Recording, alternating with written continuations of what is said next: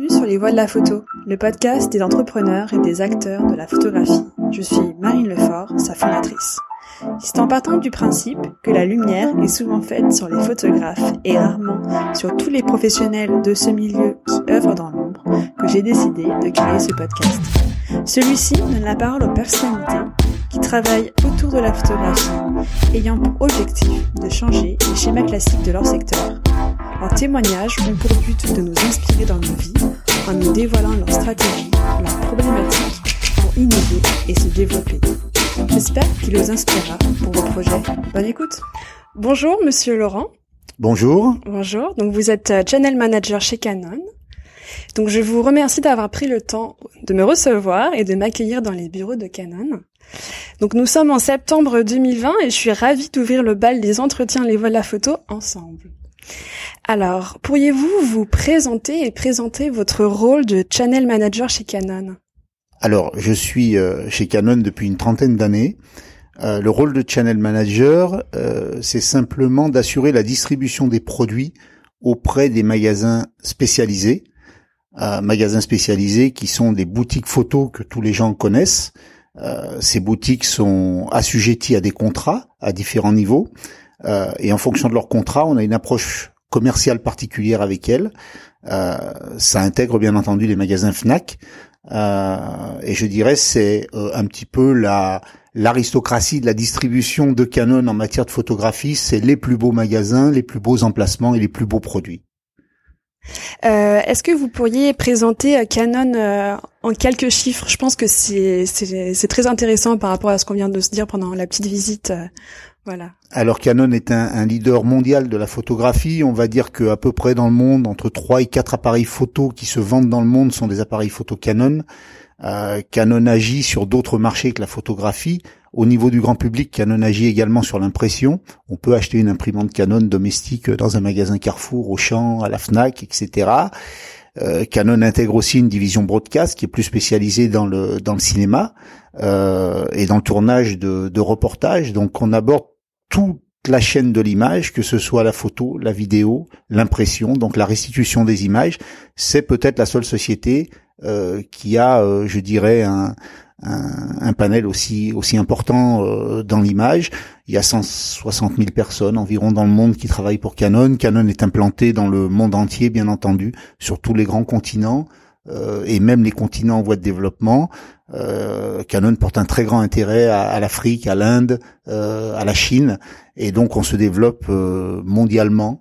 Voilà, et c'est un leader qui, qui est un leader historique de son marché puisque ça fait plus de 80 ans que Canon est l'acteur principal de ce marché. Et vous-même, du coup, est-ce qu'on pourrait juste revenir sur votre parcours, donc euh, depuis votre enfance, où est-ce que vous êtes né, où est-ce que vous avez fait vos études, donc. Euh Alors, c'est un parcours qui va vous surprendre, euh, Marine, qui est très atypique. Je suis né dans une banlieue rouge. J'ai grandi dans une cité, dans la dans la dans la banlieue de Lyon. J'ai des parents ouvriers, mais j'ai rencontré la photo très tôt grâce à eux. j'ai grandi chez des ouvriers intellectuels euh, je suis né en 1960, donc j'ai connu 1968, euh, ce qui n'a pas été rien chez moi euh, et dans ma famille. on a beaucoup voyagé. J'ai beaucoup voyagé derrière la R8 de mes parents.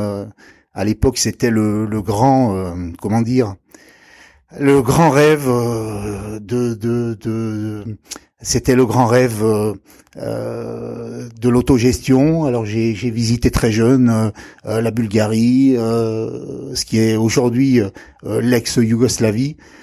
voilà, et mon père était passionné de voyage et de photos. Et quand il n'était pas à l'usine, eh ben il voyageait, il faisait des photos. Et j'ai grandi comme ça. Et c'est pour ça que j'ai eu ce goût de la photo extrêmement jeune, extrêmement tôt. J'ai pas fait beaucoup d'études. J'ai passé mon bac, ce qui était déjà euh, dans ces années-là très très bien. Et j'ai commencé à travailler. J'ai eu la chance après de reprendre mes études grâce à Canon, euh, d'obtenir une licence beaucoup plus tard. Euh, mais c'est vrai que je suis rentré dans la vie active très très jeune. Alors tout d'abord pas dans la photo. j'ai fait des métiers commerciaux. J'étais assez doué je, pour pour euh, pour créer des relations avec les gens, j'allais dire. Et tout de suite après mon bac, j'ai commencé à travailler dans des métiers commerciaux, dans diverses sociétés. J'ai travaillé dans des sociétés de services, j'ai travaillé dans des sociétés de grande distribution, j'ai travaillé chez Moulinex. Euh, et chez Moulinex, j'ai découvert le grand public, c'est-à-dire la façon de, de, vendre des produits au travers de réseaux de distribution. Et pendant une dizaine d'années, j'ai comme ça, j'ai avancé dans mon parcours professionnel et j'ai rencontré Canon en 1990, donc il y a 30 ans. Et j'ai commencé, bien entendu, à faire du commerce aussi chez Canon, à vendre les caméras vidéo dans un premier temps et ensuite à vendre la photo. Mais j'ai eu euh, une approche euh, immédiatement euh, très très particulière par rapport à mes collègues qui se contentaient d'aller voir des magasins et de vendre de la photo à, des revendeurs. C'était très sympa. Hein. On, naviguait dans toute la France. On, on était à Toulouse, à Bordeaux, à Nice, à Clermont-Ferrand. On allait voir les magasins de photos. On faisait la promotion de notre marque. Mais moi, j'adorais rencontrer les photographes. C'est-à-dire que quand il y avait dans une ville un photographe, je me débrouillais toujours à le rencontrer. Quand il y avait un journal en presse quotidienne, je me débrouillais toujours à aller le voir, à lui parler de mes produits. Et j'ai toujours eu euh, cette idée qu'il fallait bien comprendre les utilisateurs, bien comprendre ceux qui utilisaient le matériel, comprendre leur parcours d'achat, comprendre leur motivation, euh, ça a toujours été pour moi un, un centre d'intérêt. Vous étiez photographe euh, vous-même à ce moment-là? Alors j'ai fait des photos beaucoup très jeune, hein, grâce à mon père. J'ai appris la photo euh, sur le tas, mais à une époque où c'était sympa d'avoir un, un, vieil appareil photo Voigtlander avec une cellule photoélectrique séparée, et donc de tout de suite comprendre ce qu'était une vitesse d'obturation, ce qu'était la lumière. Comment on maîtrisait la lumière J'étais très jeune, hein, j'avais une dizaine d'années, et j'ai toujours fait des photos. Donc, j'ai toujours eu en moi ce, ce goût de l'image. Euh, j'avais la chance qu'à la maison, il y avait le magazine photo, il y avait des choses comme ça, il y avait les photos de mon père, les diapos, euh, on projetait les photos en famille, on aimait ça, on a toujours aimé les images. La chance d'avoir vécu dans le voyage aussi très très jeune et d'avoir continué à voyager dans ma vie euh, grâce à tout ça. Et l'image a toujours fait partie de ma vie. Et alors j'ai été totalement euh, comment dirais-je, j'ai vécu un, enchantement de pouvoir un jour rencontrer les photographes que j'avais vus dans photo quand j'étais très jeune ou de de pouvoir euh, voilà euh, aller au bout de mon rêve d'image avec eux et j'ai ensuite avancé dans mon parcours professionnel chez Canon. Je suis devenu chef des ventes donc j'ai supervisé, euh, je dirais, la distribution physique des, des, produits. Et puis à un moment, euh, je suis arrivé sur le pro. Donc je suis vraiment arrivé sur mon mon domaine de compétence où j'étais le plus pointu, c'est-à-dire euh, aller chercher les marchés directs de Canon, c'est-à-dire des marchés, les agences, les studios, euh, les photographes, euh, pour les amener dans notre marque euh, et faire de Canon leur marque leur marque préférée. j'ai fait ça pendant pas mal d'années et puis au gré des restructurations, puisqu'on est de moins en moins nombreux chez Canon, euh, j'ai repris toute la division de la photo spécialisée, mais j'ai gardé quand même cette activité de, de toujours euh, animer les photographes euh, professionnels. Euh, et pas professionnels. D'ailleurs, on s'adresse aussi parfois à des amateurs très très éclairés et d'avoir toujours ce, ce, contact avec eux. Comment vous faites pour euh, animer ces communautés alors, biais? C'est très intéressant parce que les, les outils de communication aujourd'hui nous, nous permettent de les rassembler, de les influencer. Euh, l'idée, l'idée, c'est d'abord de, de leur faire connaître nos produits. Et l'idée, c'est de leur montrer que pour leur usage, nos produits sont adaptés, qu'on a forcément des produits qui vont correspondre à leur usage. Alors, il y a pour moi un grand, euh, un grand rôle qui est celui des influenceurs ou des ambassadeurs euh, c'est de choisir des personnalités dans ces communautés qui sont des leaders d'opinion euh, et de les mettre en avant au travers de la marque en disant euh, regardez leur travail, ce travail euh, il est dû bien entendu à leur talent, bien évidemment. J'ai souvent un client qui me dit tout le monde peut taper dans un ballon. C'est parce qu'il y a le maître qui dit ça, qui est un grand photographe, qui dit tout le monde peut taper dans un ballon, mais il y a qu'un Lionel Messi. Voilà, pour la photographie, c'est pareil. Tout le monde peut faire une photo, mais euh, plus difficile d'accéder au rang de, de grands photographes. Mais quand vous avez dans une communauté quelqu'un qui est un petit peu emblématique, qui est un petit peu représentatif de ce que les autres aimeraient faire, on voudrait lui ressembler, on voudrait, euh, en tout cas, euh, comme lui, arriver à faire des images exceptionnelles. Eh bien, on le positionne en tant que leader soit dans un rôle d'ambassadeur, soit dans un rôle d'influenceur. Et ça, c'est une démarche qui est très très intéressante. Quelle est la différence entre les deux pour vous? Alors, l'ambassadeur est venu avant l'influenceur. Euh, l'ambassadeur, c'était simplement un titre chez Canon qui est européen. Il y a très peu d'ambassadeurs en France. Euh, et c'est un titre très officiel euh, dans lequel il y a un contrat avec l'ambassadeur qui lui permet d'accéder à certains produits, qui lui permet d'être rémunéré par exemple euh, lorsqu'il effectue des prestations pour Canon. Donc c'est un rôle très très précis. Et Canon se charge de la mise en avant des ambassadeurs au travers d'expositions, lors de grands événements comme Cannes, Visa pour l'image, etc.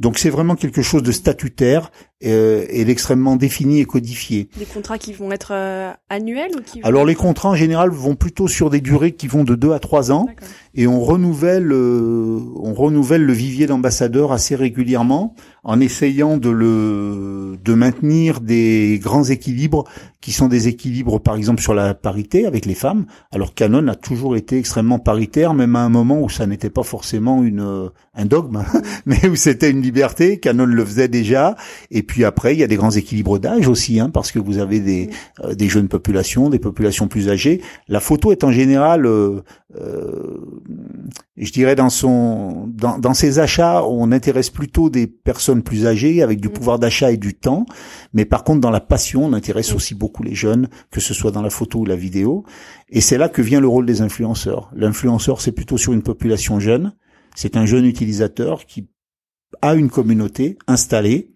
et qui va diffuser l'image de la marque dans sa communauté. Et ça, c'est très intéressant. Ça fonctionne très très bien en vidéo. Ça fonctionne aussi en photo. On recherche des influenceurs qui ont des communautés importantes sur Instagram, euh, essentiellement, euh, qui font des choses euh, qui sont belles à titre personnel, qui correspondent aux valeurs de la marque, qui ont un discours qui correspond également aux valeurs de la marque. Et ces influenceurs, bien, on va les, j'aime pas le mot de les utiliser, c'est pas le bon mot, mais en tout cas, on va les intégrer à notre stratégie euh, et ils vont devenir un petit peu des porte-parole. Euh, et vous les trouvez, euh, vous les trouvez sur les réseaux ou alors c'est votre réseau de professionnels Et est-ce que c'est vous qui vous qui prenez après la décision ou c'est un board Alors moi, j'interviens, je, conseille parce que en fait, avec j'ai une vision aujourd'hui. grâce à tout ce que j'ai acquis chez Canon, j'ai une vision extrêmement claire euh, de la mise en perspective de ces choses-là dans le commerce, parce que la finalité, il faut pas perdre de vue. Souvent, les photographes le perdent de vue, mais la finalité de Canon, c'est de vendre des produits quand même. On est quand même là pour ça. C'est une société importante euh, dont, le focus reste quand même l'activité euh, de chiffre d'affaires, mais ça passe aussi par la passion. Il y a énormément de gens chez Canon qui sont passionnés par la photographie, heureusement, et par ce qu'ils font et par les rencontres que la photographie leur permet de faire, parce que c'est ça qui est intéressant aussi, c'est que on veut que cette maison-là, Canon, ce soit une maison de verre, et que beaucoup de photographes viennent nous rencontrer, viennent nous voir, et souvent ils sont un peu impressionnés, ils se disent bon, on peut pas aborder Canon, mais nous on souhaiterait avoir plus encore de, de flux avec eux, plus de plus de d'échanges. De, euh, alors comment ça se passe? On les on les détecte effectivement, euh, on les détecte sur les réseaux sociaux, on les détecte par cooptation. Euh, parfois, il est arrivé que des gens comme Benoît Baume, que vous avez déjà interviewé, nous appellent en nous disant tiens, on a tel photographe qui est jeune, qui est en canon, qui nous semble euh, tout à fait euh, intéressant pour vous. Voilà, on regarde, on observe, et puis après, il y a un service communication, bien entendu, chez Canon, avec un, un jeune garçon qui est community manager, qui est tout à fait cet esprit et, qui sait parfaitement les détecter et en tout cas les mettre en avant lorsqu'ils sont détectés. Ils vont être exposés euh, dans des événements où vous êtes partenaire. Quels événements du coup? Alors par exemple, pour être extrêmement concret, on va pouvoir par exemple euh, organiser avec eux euh, des, des, événements sur Instagram. On va pouvoir organiser avec eux euh, des présences physiques sur des salons comme le salon de la photo, où ils vont recevoir leur communauté sur le stand Canon au salon de la photo. Euh, on va pouvoir également euh, les piloter pour des vidéos. Euh, qui sont là pour euh, présenter euh, des nouveaux produits, qui sont là pour présenter des nouveaux concepts, ils vont les tester, ils vont les essayer, etc. Donc c'est un petit peu dans ce rôle, dans ce rôle d'échange. Ils vont nous taguer en tant que marque dans leurs mm. publications. Voilà, c'est un petit peu tout ce qui peut, tout ce qui peut être là. Et puis vous avez aussi des rôles d'influenceurs malgré vous. C'est-à-dire, c'est toujours important d'être très présent dans une grande agence de presse c'est toujours important d'être très présent euh, euh, dans un très beau studio, euh, renommé, réputé, ou même intégré à une entreprise quand vous photographiez les produits de, de Louis Vuitton, quand, de Chanel, etc. Bah, ça se sait. quand vous travaillez avec des grandes sociétés comme Vente Privée aussi sur du packshot, ça montre aussi la voix d'autres photographes qui se disent si ce choix a été fait dans cette marque, c'est pas complètement innocent et c'est donc le, le bon produit qu'il faut qu'il faut suivre.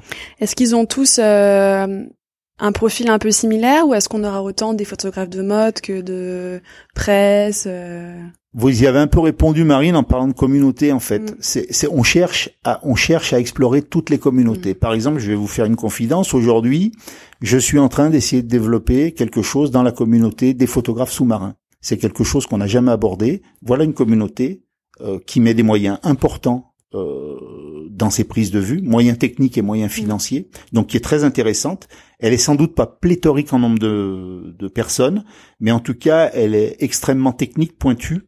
Et voilà un domaine qui peut intéresser Canon. Donc on est en train de monter une stratégie pour aborder cette population des photographes euh, sous-marins. Alors qu'est-ce qu'on fait?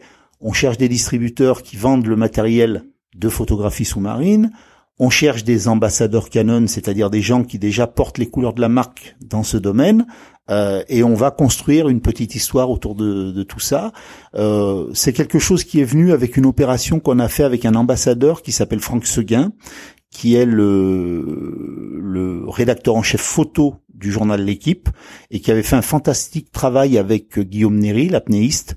Euh, et on a eu l'idée d'associer ce travail à un merchandising dans les FNAC et on s'est aperçu finalement qu'il y avait effectivement un fort intérêt pour la communauté euh, des plongeurs sous-marins et donc on va avancer sur ce projet. Alors on cherche effectivement à être représentatif en mode, euh, en photo, euh, en photo de sport bien entendu, en photo de paysage, en photo animalière qui est un énorme vivier pour la photographie, c'est un gisement très très important de, de photographes. La photo animalière reste quand même un domaine à part pour nous. Et euh, concernant le groupe euh, Canon, est-ce que euh, du coup ce groupe a, a, été lancé dans les années 30, donc oui. de nombreuses années, est-ce que il y aurait des dates clés un petit peu historiques voilà, donc quelques quelques dates qui montrent vraiment des étapes au niveau de la marque depuis sa création? Je comprends ce que vous recherchez, donc je vais vous dire dans les grandes étapes, il y a la, il y a l'arrivée de l'électronique dans les appareils qui est assez tôt avec le Canon AE1 on est euh, au milieu des années 70. C'est vraiment un, moment clé. On va pouvoir régler de façon euh, électronique euh, dans un appareil mécanique, bien entendu argentique à l'époque. Par exemple, quand on va imposer à l'appareil une vitesse, eh ben il va automatiquement régler le diaphragme et, vice versa. On va pouvoir se mettre en priorité vitesse, priorité diaphragme, et la 1 va révolutionner la prise de vue. C'est vraiment le produit le plus emblématique de Canon de toute l'histoire. vous avez bien entendu le passage au numérique euh, au début des années 2000, qui est également une date clé dans le monde de Canon. On abandonne le monde argentique pour se tourner vers le numérique. Le premier produit numérique que tout le monde connaît chez Canon arrive beaucoup plus tard, une dizaine d'années plus tard.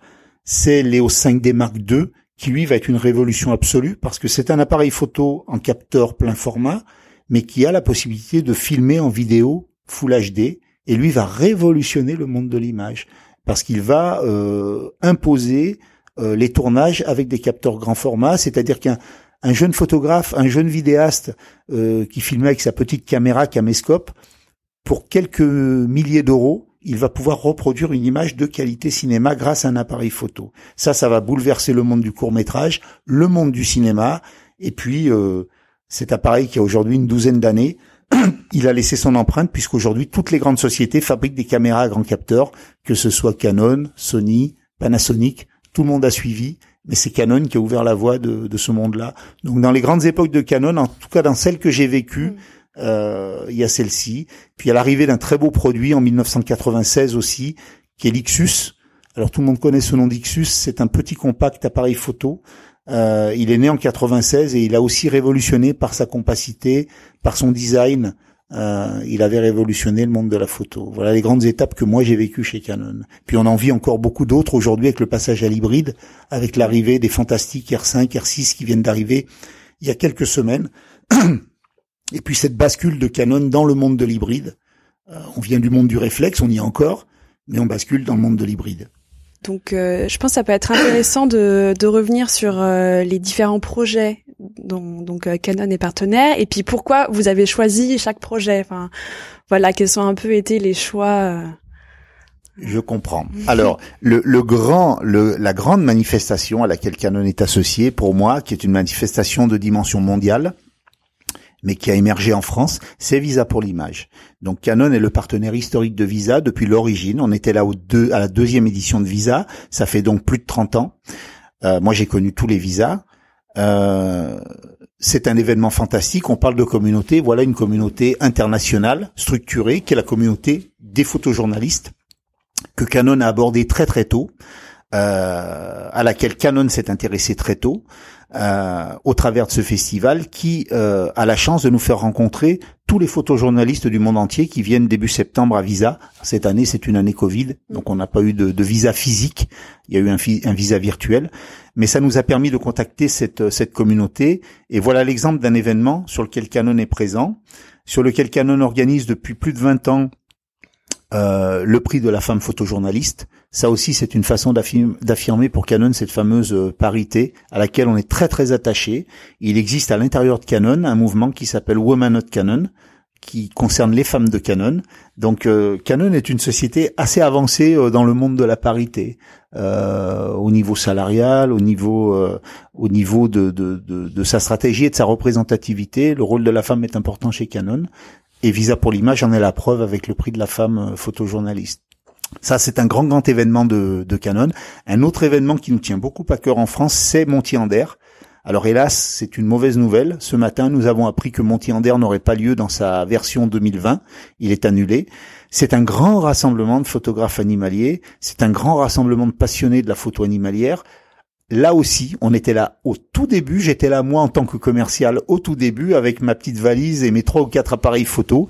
Et puis c'est devenu un événement international fantastique euh, auquel on est associé. Et c'est vraiment des endroits où où, le cœur de, de Canon bat parce que c'est la photo professionnelle, c'est la passion des produits, qu'on soit à Visa, qu'on soit euh, qu'on soit à, à, à Puis choisir un dernier événement qui est pas du tout dans le même domaine, mais qui tient aussi beaucoup au cœur de Canon et qu'on qu'on supervise depuis très très longtemps, c'est le Festival de Cannes, parce qu'on y rencontre énormément de photographes que ce soit des photographes d'agence People, que ce soit des photographes de presse, que ce soit des photographes de photos sociales qui viennent simplement euh, euh, shooter sur les marches pour revendre leurs images aux particuliers.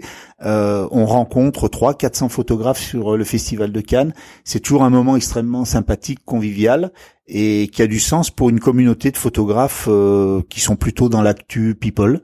et qu'on aime aussi beaucoup rencontrer à cette occasion. Voilà en France les, les, les grands événements que nous couvrons. Et euh, pour euh, pour euh, ces partenariats, vous êtes vous êtes une équipe qui qui comment dire qui gère le côté organisation ou vous êtes tout seul? Alors on n'est on n'est pas tout seul. Moi, je suis un petit maillon de la chaîne. Il faut savoir que ce qui est très important sur les événements, c'est le support technique. Mm. C'est-à-dire c'est la faculté de donner des réponses techniques aux photographes qui vont être là. Donc chez Canon, il y a une organisation qui s'appelle le Canon Professional Support, donc qui est vraiment le, le CPS, qui est vraiment le l'organisation technique qui est en face des photographes. Donc il y a deux personnes, il y a quelqu'un qui est légendaire chez Canon qui s'appelle Guy Dassonville. S'il y a des photographes qui écoutent votre podcast, ils vont reconnaître ce nom parce que c'est quelqu'un qui est là depuis 44 ans. Je crois que c'est le plus vieux collaborateur de Canon en Europe. Il connaît absolument, c'est une encyclopédie de la photographie et donc, euh, eh bien Guy et Alain, son, son collègue, vont être en contact avec les photographes. Alors non seulement sur ces événements-là, mais ensuite sur tous les événements sportifs. On est à Roland Garros, on est sur les coupes du monde de foot, les coupes du monde de rugby, les championnats du monde de, foot, etc. Euh, on se met en face de ces communautés pour euh, pour leur apporter du support technique. Donc ce qui est important sur tout événement, c'est la réponse technique aux photographes, le prêt de matériel, le test et puis bien entendu la dimension commerciale qui est jamais très loin. Qu'est-ce que vous faites si je passe de telle marque à la vôtre? Qu'est-ce que vous faites si euh, je me rééquipe? Est-ce que vous m'aidez si j'ai tel projet, etc., etc. Ça c'est jamais très loin non plus. Voilà. Euh, quelles sont les, les, les évolutions euh, techniques que vous avez vues euh, là sur les, les 20 dernières années? Enfin, la question que j'ai en, en, tête, c'est quel est l'impact du, du euh, numérique? Sur votre travail et sur euh, donc autant sur euh, la communication que sur euh, les comment vous communiquez avec avec vos collègues, avec vos clients, avec les partenaires, euh, quelles est un petit peu les les, les différents les différentes répercussions? Euh, le, le, numérique a, alors n'a pas eu de répercussions, j'allais dire dramatiques chez Canon, comme il y a pu en avoir dans des sociétés comme Kodak, par exemple, puisque nous, nous, nous étions impliqués sur la fabrication de matériel. Donc, on fabrique un matériel argentique ou numérique. J'allais dire, on fabrique toujours du matériel. Euh, quand on était dans la chimie, euh, c'est beaucoup plus compliqué pour Agfa, c'est beaucoup plus compliqué pour Kodak et pour Fuji.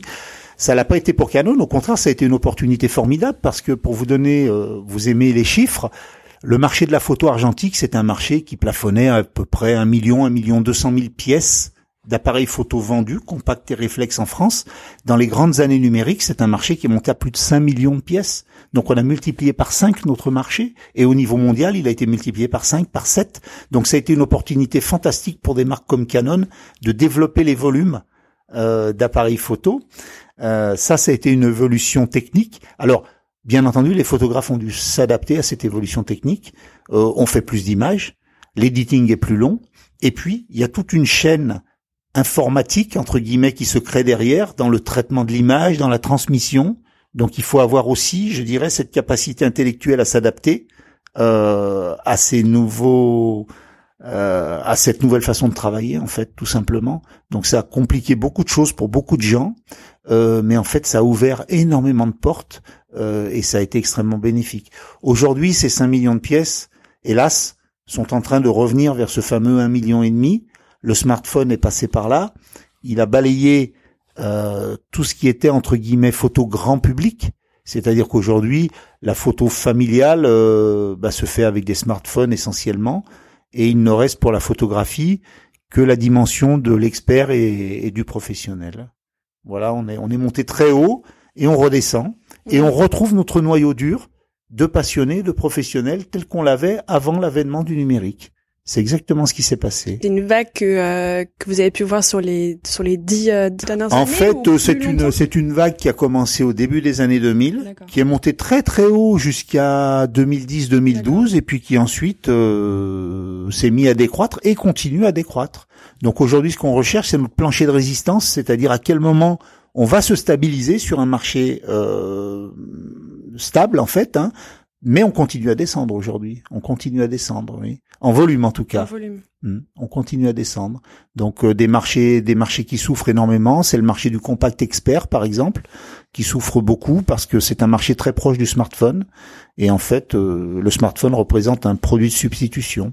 Alors tout est question. Euh, la, la question en fait, c'est que fait-on de sa photo? C'est-à-dire si la photo ne sert qu'à la partager sur un écran, euh, en, sur un réseau social ou l'envoyer à, à, des amis qui vont l'ouvrir sur un smartphone, bah le smartphone est totalement dédié à cet usage. Si la photographie doit rester, euh, doit avoir un prolongement sur du papier, sur un recadrage, sur un travail, sur une exposition, sur un partage, etc.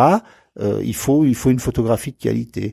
Moi, ce que je trouve très triste, je vais vous le dire, c'est que je pense que dans quelques dizaines d'années, vous aurez des personnes qui seront incapables de montrer une photo de leur jeune frère, de leur jeune sœur, de leurs parents, de leur grand-mère. Les photos vont disparaître. C'est-à-dire que le papier représente une fragilité, mais c'est une fausse fragilité. Quand vous avez quelqu'un qui décède, une vieille mamie, euh, vous allez dans sa maison, vous retrouvez toujours une boîte à chaussures et avec des photos à l'intérieur. Ça, ça disparaîtra parce que les gens on beau faire des milliers de photos, ces photos, elles ont, elles ont une valeur éphémère et elles disparaissent. Et moi, je suis convaincu qu'il n'y a aucune transmission dans l'image et que la seule transmission qui peut résister, c'est la transmission du papier. Si vous ne donnez pas à vos enfants des photos papier, des albums, des choses qui vont rester, qui vont pouvoir se transmettre, la photo va disparaître. C'est-à-dire que elle n'a qu'une valeur de témoignage instantané et on le vit bien avec les smartphones. On voit bien ce qui se passe. Je fais quelque chose, je le partage, c'est instantané, c'est consommé et ça disparaît. Vous avez des gens, on va leur dire dans 20 ans, montre-moi une photo quand tu étais petit avec ta sœur, ton frère ou tes parents. Bah, je sais pas, mon père il faisait plein de photos avec son smartphone. Ouais, j'ai tout perdu. J'ai tout perdu, il y aura plus rien. Mais c'est une évidence. Et, et, moi, je voudrais presque lancer une alerte. Alors là, c'est peut-être des photographes qui vous écoutent, ils ont ce souci de la transmission. Mais je pense qu'il y a des gens qui, qui n'imaginent pas qu'ils sont en train de perdre une tradition familiale ou qui vont perdre une trace de leur mémoire avec ça. C'est à la fois, on n'a jamais fait autant d'images, mais il ne restera jamais aussi peu d'images. Enfin, ça, c'est ma, c'est ma conviction. Hein. Et contre ça, euh, votre vos conseils, ce, ce, serait de revenir à. Ce serait d'imprimer. ce serait d'imprimer. Alors c'est vrai que le smartphone ne se prête pas à l'impression parce que finalement, quand on imprime des photos à partir d'un smartphone, aussi bon soit-il, dès qu'on va arriver sur des tirages un petit peu sympathiques, un petit peu dans des formats un peu sympas, on va s'apercevoir que c'est pas terrible. Et en fait, c'est tout l'intérêt de la photographie, de faire des photos avec de bons appareils photo, de tirer de belles images, de les transmettre, de les partager. Les gens aujourd'hui retrouvent la magie du papier. Si demain vous faites euh, des portraits, euh, d'une amie en photo, puis que vous lui amenez euh, trois photos sur du sur un beau tirage papier en A3, mais elle va être subjuguée. Alors que le papier, ça fait 150 ans que ça existe. on n'invente rien en fait. Les gens sont tellement habitués à avoir la référence de l'image sur un écran qu'ils ont perdu cette notion du papier. Je vous donne un exemple. À Londres, par exemple, les archives de la ville de Londres sont en train de retirer leurs photos sur du papier parce qu'ils se sont rendus compte de l'éphémérité des clouds et dans, dans des temps euh, extrêmement longs, ils pensent que ce qui sera pérenne, en fait, c'est le papier. Bon, je fais pas l'apologie du papier, hein, on n'est pas des vendeurs de papier, mais là, c'est vraiment un, comment dire, un, petit signal d'alarme que je tire pour euh, pour les familles. Faites du papier, donnez des photos en papier à vos enfants, elles resteront forcément. Voilà, c'est tout l'intérêt de faire de la photo avec de beaux appareils photo, et c'est ce qu'on voit aujourd'hui d'ailleurs. C'est ce qu'on voit aujourd'hui. Les passionnés sont de plus en plus prêts à investir, les professionnels sont de plus en plus prêts à investir pour avoir des photos qui, dans leur beauté, soient le plus loin possible de la référence écran et de la référence smartphone. Voilà. Très intéressant. Euh, c'est vrai que euh, je pense qu'il va se passer pas mal de choses dans les prochaines années euh, suite au bouleversement du smartphone, etc. Est-ce qu'il y aurait d'autres d'autres tendances que vous pouvez voir dans les prochaines années, autant sur comment comment on regarde une image que sur comment on la fait? Est-ce qu'il y a il y a d'autres moi, je pense que la, je suis très optimiste pour la photographie parce que quand vous voyez les succès des grandes expositions euh, qui sont faites, tout ce qu'on peut produire sur les grilles euh, des grands bâtiments à Paris, euh, lorsqu'il y a des grandes expos photos organisées au Grand Palais, quand vous voyez les succès de Paris Photo, du Festival d'Arles, etc. Moi, je suis extrêmement confiant sur le vecteur culturel que représente la photo.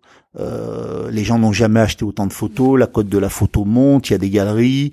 Euh, Moi-même, j'achète des photos. Euh, voilà, on aime ça. Euh, la photo est devenue un élément de décor. Avant, quand vous achetiez une revue, il y avait des tableaux chez les gens. Maintenant, vous achetez des revues avec des lofts, avec des très belles, des très beaux appartements. Puis on voit des photos. je pense que la photo, moi, je suis très très confiant sur le vecteur culturel de la photo, sur son avenir en tant que en tant qu'œuvre en fait. Hein. où je suis plus inquiet, c'est sur la photo sociale parce que je, je, je pense qu'il y a vraiment une dimension qui est en train de se perdre et, que les gens, il n'y a jamais eu autant de facilité pour faire des photos. Aujourd'hui, vous faites un album, euh, je vais pas faire de publicité, mais vous faites un album chez Fuji, chez CW Color, euh, euh, dans n'importe quelle haute société. Pour 30 euros, vous avez un très très bel album. Quand vous faisiez développer un film de 36 poses, ça coûtait le même prix et vous aviez des petites photos en 10-15, là vous avez un bel album qui est relié, etc. Donc faites des albums photos, c'est vraiment le, le c'est vraiment le, le, credo.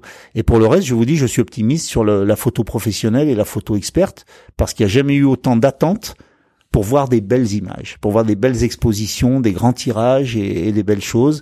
Et tout le monde rêve d'avoir euh, chez lui. Euh, vous voyez par exemple le succès, euh, euh, le succès de certaines chaînes. Je vais pas faire de pub, mais qui vendent des images d'une façon en vulgarisation. Hein, on va on va citer Yellow Corner par exemple. qui aurait pensé il y a 20 ans qu'on pourrait vendre des photos au grand public à des prix qui sont certes abordables, mais mais je trouve qu'il y a, moi, je suis un pro Yellow Corner parce que je trouve qu'il y a une vraie démarche artistique et que les gens ont une émotion devant une photo, ils vont l'acquérir, etc. Ça, c'est nouveau, c'est un engouement qui est nouveau et, je trouve que c'est très très bien pour notre euh, notre monde euh, de la photo. Non, bah super. Bah, je pense qu'en tout cas, euh, c'est c'est très positif et c'est positif aussi pour les photographes. S'il y en a qui nous écoutent, c'est encourageant parce que c'est vrai que c'est c'est pas toujours facile de de se rendre compte de euh, de ce qui va se passer dans les prochaines années et euh, comment dire et puis euh, comment on va continuer à regarder des images parce qu'on parle aussi souvent de consommation des images donc et qu'on en fait de plus en plus d'images à des coûts qui sont parfois de plus en plus bas enfin pour le nombre d'images faites donc non c'est agréable d'entendre des choses. Bah, je pense que souvent les photographes, les jeunes photographes demandent mais comment on devient professionnel, comment on peut vivre de la photo, etc., etc. Et je pense qu'il faut déjà euh, être un bon photographe. Je pense qu'il faut une maîtrise technique, il faut une maîtrise artistique, il faut déjà apporter une vraie valeur ajoutée. Vous pensez qu'il faut qu'il faut faire une école? Alors, on peut faire une école. Moi, je trouve que c'est très très bien. On est d'ailleurs, Canon est extrêmement proche des écoles. Euh, on a un très beau programme étudiant sur Visa pour l'image où on fait venir des étudiants de, de l'Europe entière. Euh, on leur offre la possibilité de côtoyer des photographes, des chefs éditeurs, etc. Je pense que l'école est une très très bonne démarche. Euh, c'est un apprentissage. La photo, c'est pas un art spontané. Hein. On peut pas, euh, on, peut pas faire de la musique tout seul en apprenant sur un piano. On peut pas. Euh, euh ça s'apprend. Ça s'apprend. Il y a des bases techniques. et si on a une base artistique et de la créativité, on l'ajoute à ces bases techniques et on fait de belles photos. La différence entre quelqu'un qui n'est pas photographe comme moi qui de temps en temps fait un miracle grâce au numérique parce qu'on reproduit beaucoup d'images grâce au numérique. Alors de temps en temps, je fais un miracle. Je suis content, j'ai une très belle image. Le photographe, lui, il reproduit les miracles. C'est-à-dire que lui, il va en faire plusieurs dans la semaine. Et puis quand il va faire un reportage, il va arriver à faire 7 huit miracles euh, pour faire un reportage, ce que moi je n'arrive pas à faire. Donc euh, l'idée du photographe, c'est une maîtrise technique artistique, avoir un style et reproduire, reproduire son style. C'est quand même beau quand vous vous voyez une photo d'un photographe et vous dites ah ça, je la reconnais, ça ça peut être que Salgado ou que Jonvel ou euh, voilà, c'est c'est c'est quand même avoir son style, sa patte, c'est quand même c'est quand même ça la, la recherche du photographe, voilà. Très bien. Est-ce qu'il y aurait d'autres thèmes ou d'autres sujets qu'on n'aurait pas abordés pour le pour le moment qui vous semble Non, ce que je voudrais dire au travers de ce podcast, c'est tout l'intérêt que les marques photos en général portent aux photographes, même si les photographes ont parfois tendance à être déçus parce qu'ils attendent de la marque quelque chose parfois de, de, de personnel en disant il pourrait m'aider à faire ci, à faire ça. Comme je leur explique souvent, vous faites tous des choses merveilleuses que vous montiez sur un volcan pour prendre une photo, que vous soyez dans une forêt, que vous soyez sur un terrain de foot, que vous soyez euh, en train de faire un portrait d'une euh, d'une belle femme ou d'un bel homme, vous faites tous des créations et, et, et, on peut pas aider tout le monde. Voilà. Alors on essaye d'aider tout le monde, mais je crois que la, face, la meilleure façon dont Canon aide les photographes, c'est par sa production et par les produits qu'on leur propose. Et aujourd'hui, réellement, il y a une émulation fantastique entre les marques le niveau des produits est en train de monter en qualité comme on ne l'a jamais vu ces dernières années. Il y a des investissements colossaux qui sont faits. La qualité des produits est optimum.